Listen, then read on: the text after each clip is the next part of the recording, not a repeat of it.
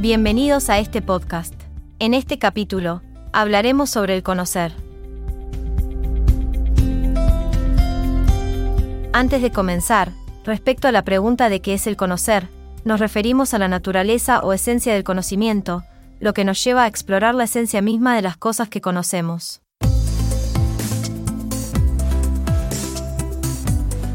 Para entender mejor esta búsqueda de la esencia, vamos a ver, por ejemplo, que el concepto de naturaleza, en un sentido filosófico, se refiere a la esencia de las cosas. En otras palabras, cuando preguntamos ¿qué es esto? o ¿qué es tal cosa? estamos tratando de descubrir lo que hace que esa cosa sea lo que es y no otra cosa diferente. En términos técnicos, la esencia se define como lo que hace que una cosa sea lo que es y no sea otra cosa. Respecto a esto, hay dos grandes teorías filosóficas que intentan abordar la naturaleza del conocimiento, el idealismo y el realismo.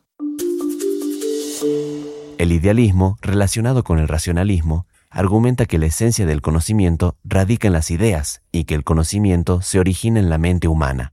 Esto se remonta a filósofos como Platón, quien creía en la existencia real de las ideas eternas e inmutables. Por otro lado, el realismo, vinculado al empirismo, sostiene que la naturaleza de lo que conocemos es real y concreta, y que podemos obtener un conocimiento objetivo de objetos que existen fuera de nosotros mismos. Esta perspectiva reconoce la existencia de una realidad independiente que podemos observar y experimentar directamente.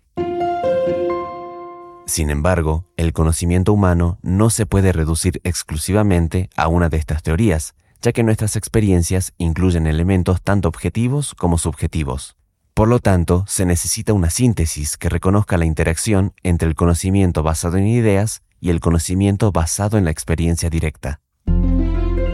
Por último, la pregunta sobre la verdad también está relacionada con esta discusión, ya que la verdad puede variar dependiendo del punto de vista y de las diferentes fuentes de información. En última instancia, se plantea la pregunta fundamental, ¿Podemos conocer realmente las cosas? Lo que nos lleva a cuestionar la naturaleza y los límites de nuestro conocimiento.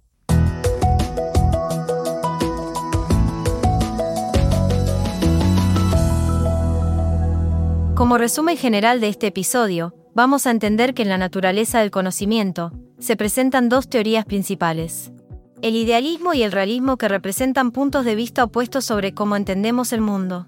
Sin embargo, ninguna de estas teorías puede abordar completamente la complejidad del conocimiento humano ya que nuestras experiencias incluyen elementos tanto objetivos como subjetivos.